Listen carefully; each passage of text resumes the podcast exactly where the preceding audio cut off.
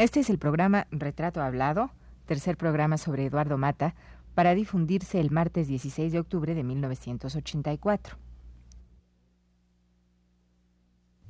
Radio UNAM presenta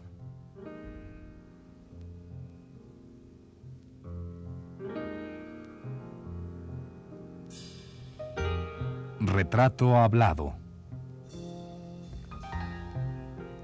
Eduardo Mata.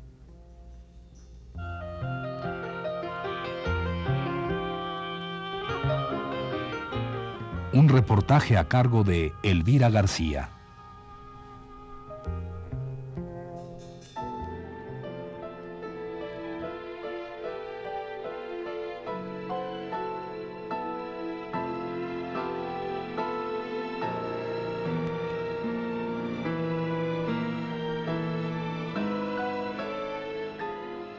La semana pasada nos referimos a la generación de compositores e intérpretes a la que Mata pertenece.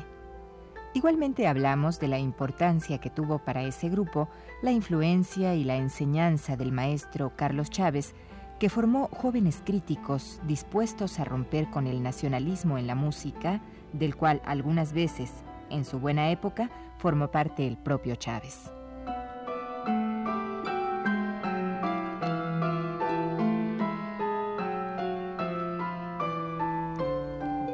Por ello, no es de extrañar que Eduardo Mata funde y haga fuerza en el grupo Berlioz, que algunos, y hasta sus propios miembros, llegaron a considerar el ala radical de la nueva generación de la música mexicana.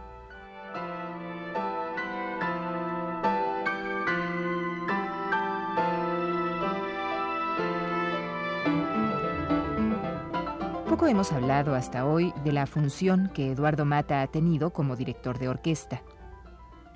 Aun cuando piezas que han acompañado estas tres partes del programa han sido dirigidas por él, hemos querido detenernos, como lo hicimos el martes pasado, en la composición que Mata ha hecho antes y durante su trabajo como director de orquesta.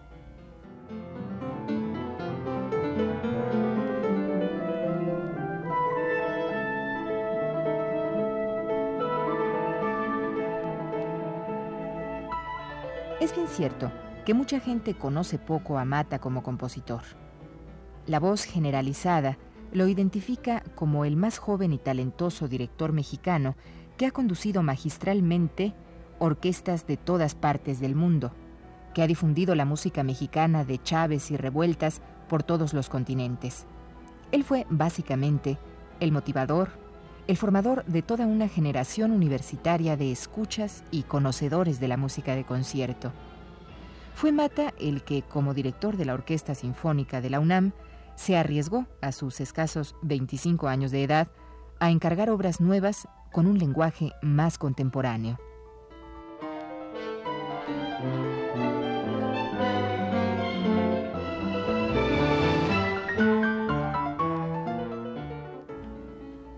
Toda esta labor, a más de la grabación de discos, Mata es pionero en las grabaciones digitales, seguramente ha restado tiempo al compositor que convive al lado del director de orquesta.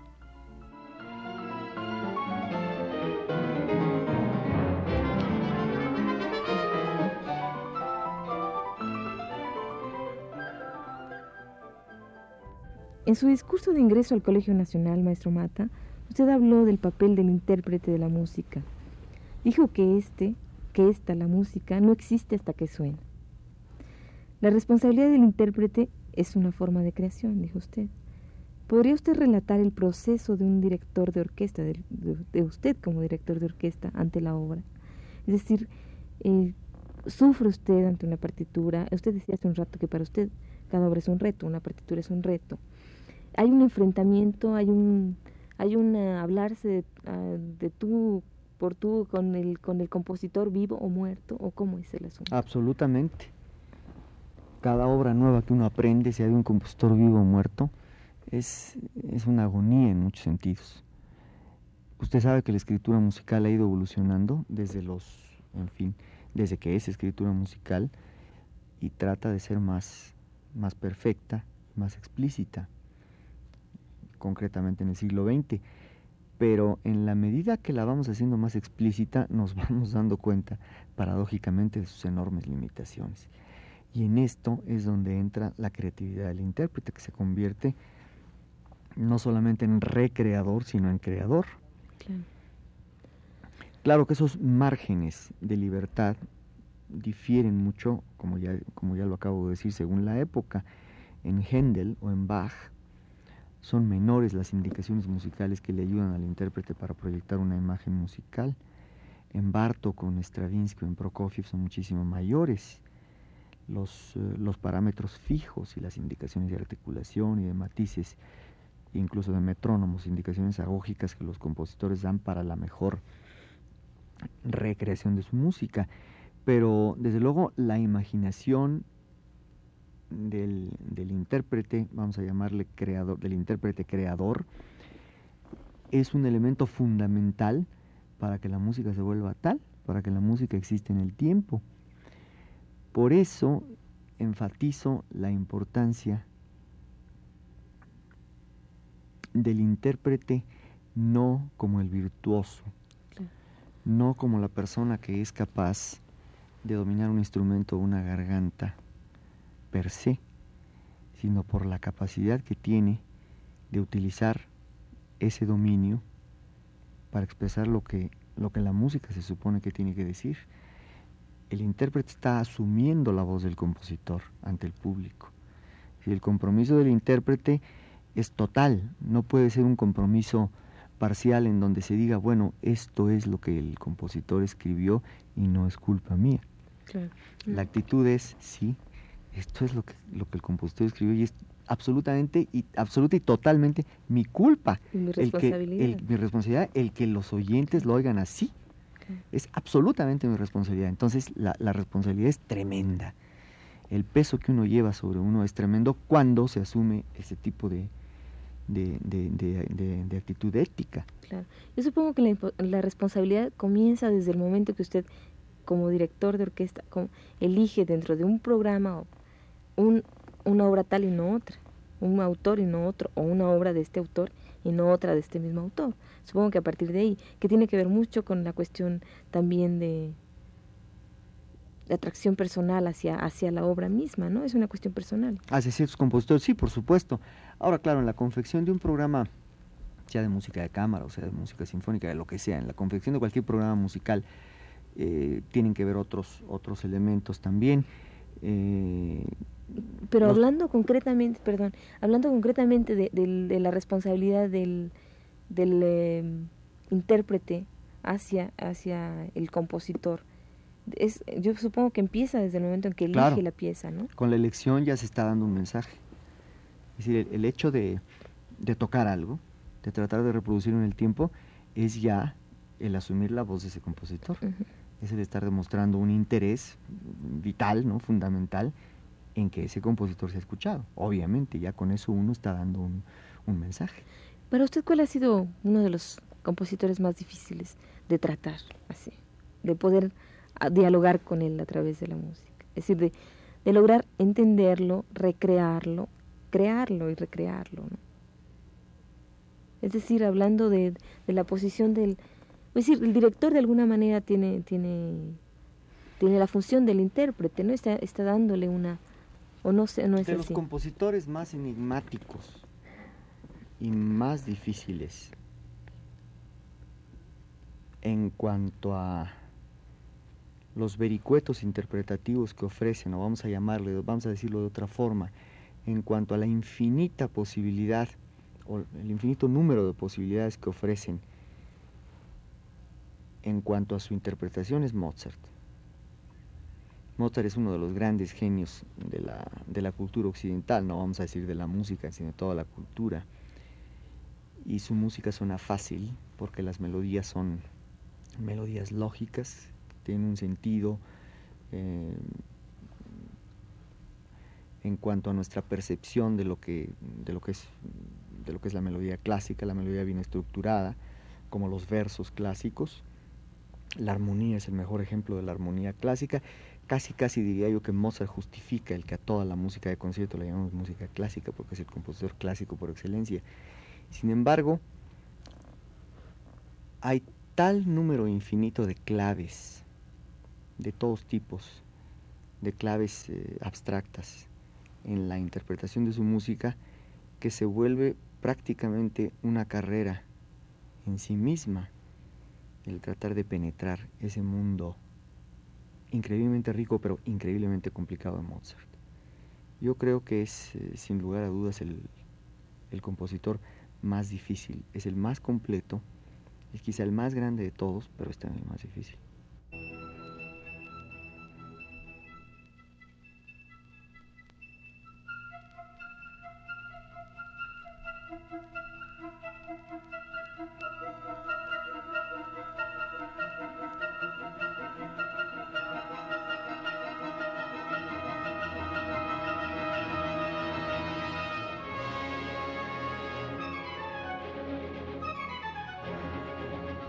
Eduardo Mata posee, como dijimos, una amplia discografía que le ha hecho merecedor por dos años consecutivos de sendas nominaciones para el premio Grammy, máxima presea de la industria fonográfica.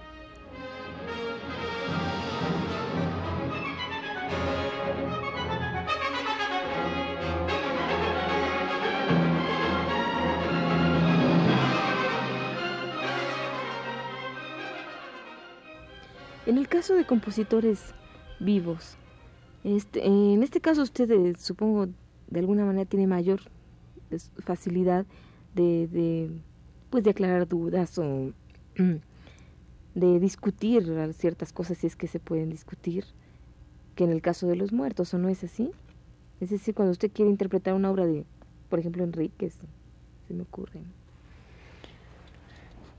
Sí no porque de cualquier forma yo puedo discutir con Enríquez en términos técnicos la interpretación de alguna de sus obras en cuanto a si se debe tocar esto más fuerte, más piano, más rápido, más lento.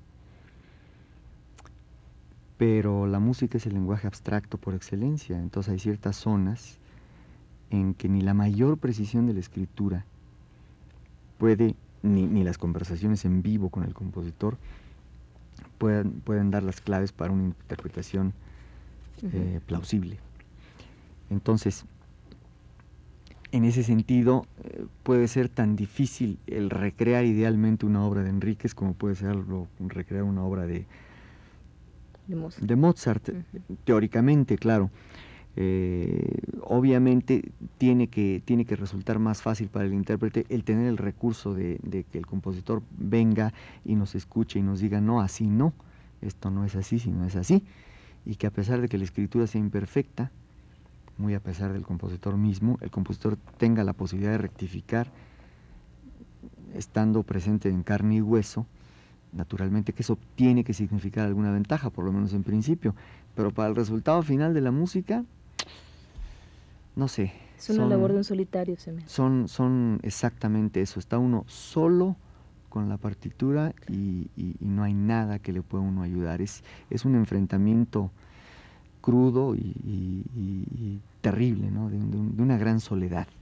Yo, yo he llegado a, momentos, no le voy a decir que con una obra de Enríquez o con una obra de Prokofiev, pero sí con las obras de algunos compositores clásicos, como puede ser Mozart o como puede ser Beethoven, o románticos como pueden ser Mahler o, Berlioz, en donde uno sí llega, llega a tener una, una, un sentido de desolación absoluta, de soledad ante la partitura, en donde nadie lo puede ayudar a uno. Claro, entre más cultura se tiene, entre más se sabe de los antecedentes del, del compositor, de su vida personal, de, en fin, de todo lo que es relevante a, o que se puede proyectar de alguna forma en su obra, mejor pero hay veces que ni eso. Es una, realmente un reto. es como los pintores también, cuando tienen que, o los poetas tienen que hacer un poema solos, ¿no? Pueden estar inspirados por todo el mundo que los rodee, pero la creación en sí es, es una creación. Pero definitivamente el poeta está creando de la nada y, el, y, tiene la responsabilidad con él mismo y por supuesto con su público que lo va a leer y el pintor igual el, público que va a ver sus cosas, pero en el caso del intérprete es una responsabilidad todavía más seria, porque uno está partiendo de la base de, de tratar de recrear algo que estuvo concebido por, un, por una mente que es ajena a la de uno. Entonces, el tratar de de adoptar una actitud paralela, en donde uno pueda realmente decir que está desde la partitura y no ante la partitura, es lo que lo convierte en algo tan difícil y tan conflictivo. Pero de ninguna manera hay que quedar bien con el, con el, autor, vivo o muerto, o cómo. O hay que, ese es el gran conflicto. El gran conflicto es que nunca sabe uno si ha quedado bien o mal. Uno tiene, eh, por encima de todas las cosas, que, que no traicionarse a uno mismo. Y en eso tienen mucho que ver las modas interpretativas, que es un aspecto que no hemos tocado todavía. Hay modas interpretativas, de la misma forma que hay modas eh, en la forma de vestir, etcétera, hay modas en la interpretación. No se toca hoy en día a Mozart como se le tocaba en 1920, o no se tocaba a Bach en 1880 de la misma forma que se toca ahora. Hoy vemos un renacimiento, un movimiento importante un renacimiento de, de, los instrumentos antiguos. Hay muchos grupos europeos que están tratando de grabar las obras de los compositores anteriores a Mozart en los instrumentos originales. Y eso naturalmente es motivo de polémicas. Algunos de esos instrumentos naturales, como los cornos, por ejemplo, producen eh, notas desafinadas, que son naturalmente desafinadas, porque ese es el resultado de la serie de armónicos. Entonces la pregunta es, ¿qué preferimos? tocar algunas de las notas que producen los cornos en una sinfonía de Mozart ligeramente desafinadas como se supone que las tuvo que haber oído él y considerar que eso es parte del color mozartiano o aprovechar todo el caudal tecnológico de los últimos 150 años para producir una mayor pureza de afinación y técnicamente en general, es decir, ¿cuál es la respuesta? son, son, son incógnitas, son, son eh, eh, disyuntivas terriblemente difíciles para un, para un intérprete, pero fatalmente uno tiene que enfrentarse a ellas. ¿Y usted por cuál se, se inclinaría? ¿Hacia cuál? Es decir, hacia la interpretación eh, recurriendo a todos los adelantos de estos últimos 150 años? O, Yo creo que la, la, el movimiento que pugna por restablecer los instrumentos originales de las épocas de ciertos compositores. Es un, movimiento digno de, de, atención, pero en definitiva me parece que su interés era más bien documental, informativo, musicológico, pero que tenemos que aprovechar plenamente la tecnología. Les estamos haciendo un favor a los compositores tratando de, tocarlos lo mejor que es humanamente posible, porque en definitiva si llegamos a esos extremos mm, de negar la autenticidad de una interpretación musical porque no está hecha en los instrumentos de la época en que fue creada originalmente, pues llegaríamos a extremos imposibles. El que no sea capaz de obtener un forte piano, pues no debería tocar las primeras sonatas de Beethoven. De la misma forma que, el que no tenga un laúd, pues no tendría que, tocar toda la importantísima literatura de un laúd o una vihuela, la literatura del laúd o toda la literatura de tablatura de vihuela que hay en la música española del en fin, del 16 y del 17, llegaríamos a extremos absolutamente imposibles. Entonces, con muchas reservas, me pronuncio por aprovechar los progresos tecnológicos para tratar de recrear la música lo más fielmente posible de acuerdo con lo que tenemos a nuestro alcance en esta época. Pero eso no debe negar tampoco la, posibilidad de escuchar con interés documental, informativo, musicológico, lo que se hace en la otra corriente.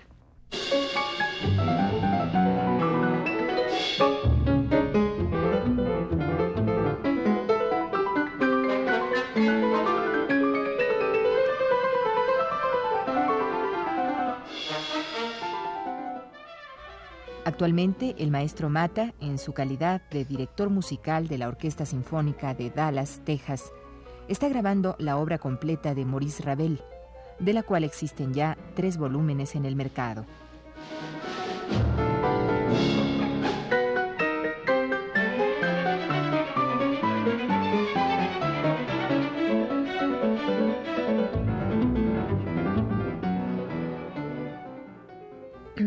Mata, hablando de la de cómo integra usted un programa. Hace rato usted decía una frase que espero repetirla bien. Para lograr lo que uno quiere, uno debe llevar al público de la mano. Y me parece que es bien sabio esto, porque la gente no se da cuenta que se le está educando. Cree que, que va a recrear, a recrearse, en fin, a pasar un buen rato, pero en realidad está teniendo una educación musical muy intensa, ¿no? Cada domingo cada no sé cuánto. ¿Cómo integra usted un programa? ¿Con esta intención didáctica? El profesional siempre va delante del público, eso es absolutamente inevitable. Un buen programa musical se integra de la misma manera que un menú. Uno puede o no debe mezclar dos tipos de carne, como no se pueden mezclar dos tipos de pescado, como no conviene hoy en día, en fin, eh, dar demasiado de comer. Entonces, los programas son hoy en día muchísimo más cortos de lo que eran en el siglo pasado. Pero básicamente es lo mismo, uno tiene que integrar un programa con un menú. Hay eh, un aperitivo, llamémosle de alguna forma por usar esa terminología, hay un plato fuerte o dos, hay una ensalada y a veces hay un postre, toda proporción guardada en la confección de un programa inteligente, a menos que sea un programa antológico, tiene que haber un principio similar, en donde la densidad o el interés de la música que se va a tocar sea muy variado. la capacidad de atención de los públicos contemporáneos está muy reducida, entre otras cosas,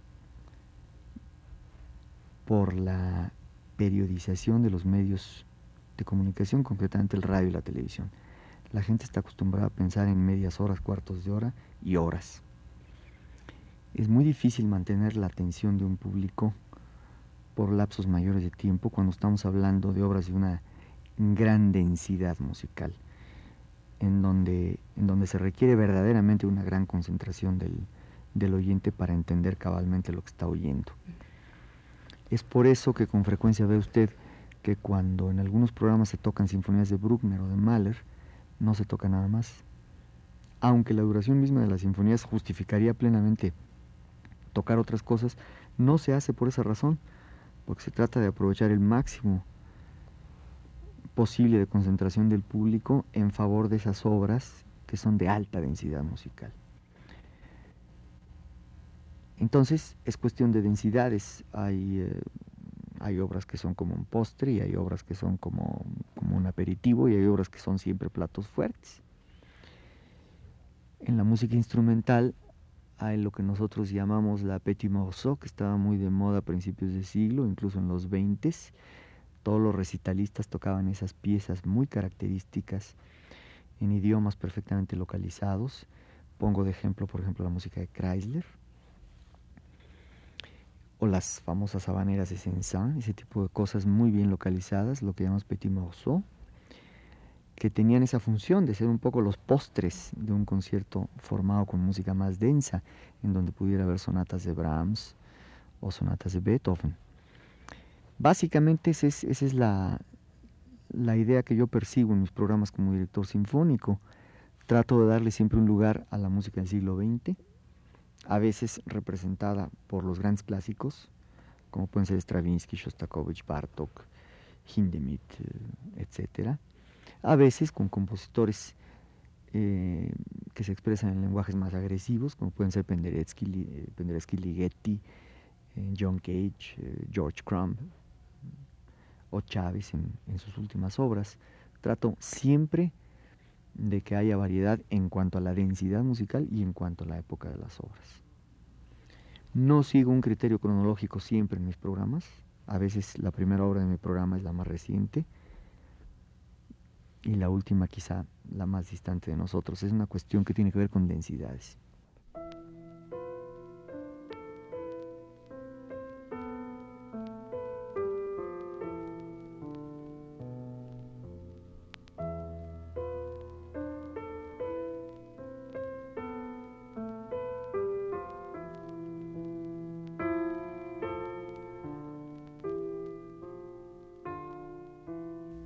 Creemos que a usted le gustará escuchar un fragmento de una de las obras que Eduardo Mata ha dirigido al frente de la Orquesta Sinfónica de Dallas. Esta pieza es Capricho Italiano de Tchaikovsky. Escuchémosle pues.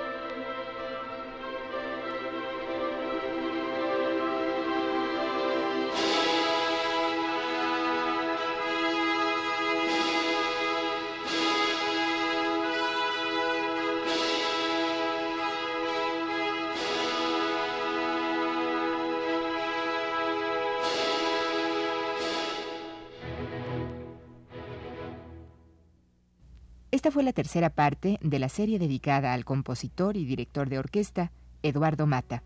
Le invitamos a escuchar la cuarta el próximo martes a las 21.15 horas. Gracias por su atención.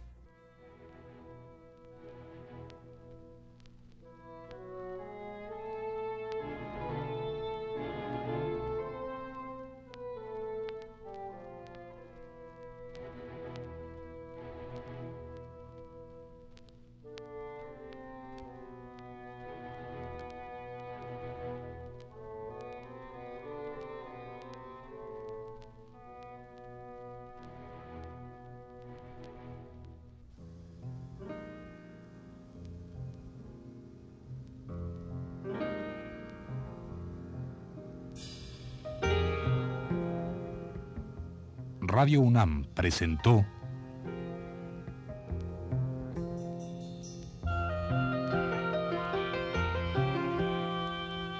Retrato Hablado. Eduardo Mata.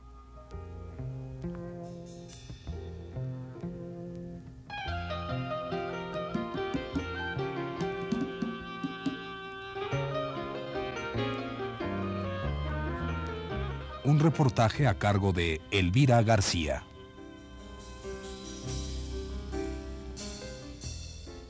Grabación y montaje de Jorge Castro y Abelardo Aguirre. Voz Yuridia Contreras. Fue una producción de Radio UNAM.